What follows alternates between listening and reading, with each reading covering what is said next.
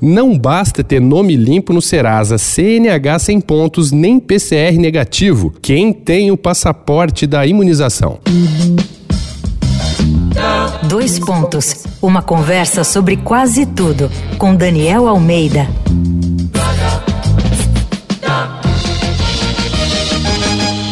Esse é mais um episódio da série Picada de Amor Não Dói aqui do Dois Pontos. O setor global de turismo, que movimentava 9 trilhões de dólares até o início da pandemia, está praticamente parado, como você já deve saber. De olho na volta dos turistas, a União Europeia avalia criar um certificado digital verde ou um passaporte da vacina.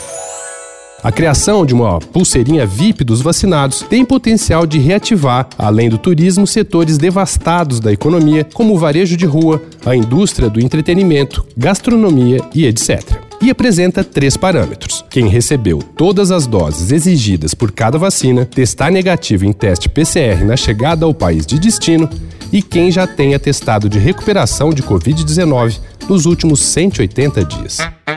Só que especialistas dizem que criar passaportes como esse pode levar a um relaxamento de medidas de prevenção, como o uso de máscaras e isolamento social. Mas também muito grave é que esse abadá dos imunizados traz embutido uma série de questões éticas também. Como a imunização está caminhando de forma desigual pelas nações, criaria castas de cidadãos mais e menos privilegiados. O passaporte da vacina já é adotado em países como Dinamarca e Israel por meio de um aplicativo de celular. Na América Latina, o Uruguai também quer criar o seu. Entra lá no arroba Danico Illustration e dá uma olhada nas minhas ilustrações inspiradas na série Picada de Amor Não Dói. Eu sou Daniel Almeida, dois pontos, até a próxima.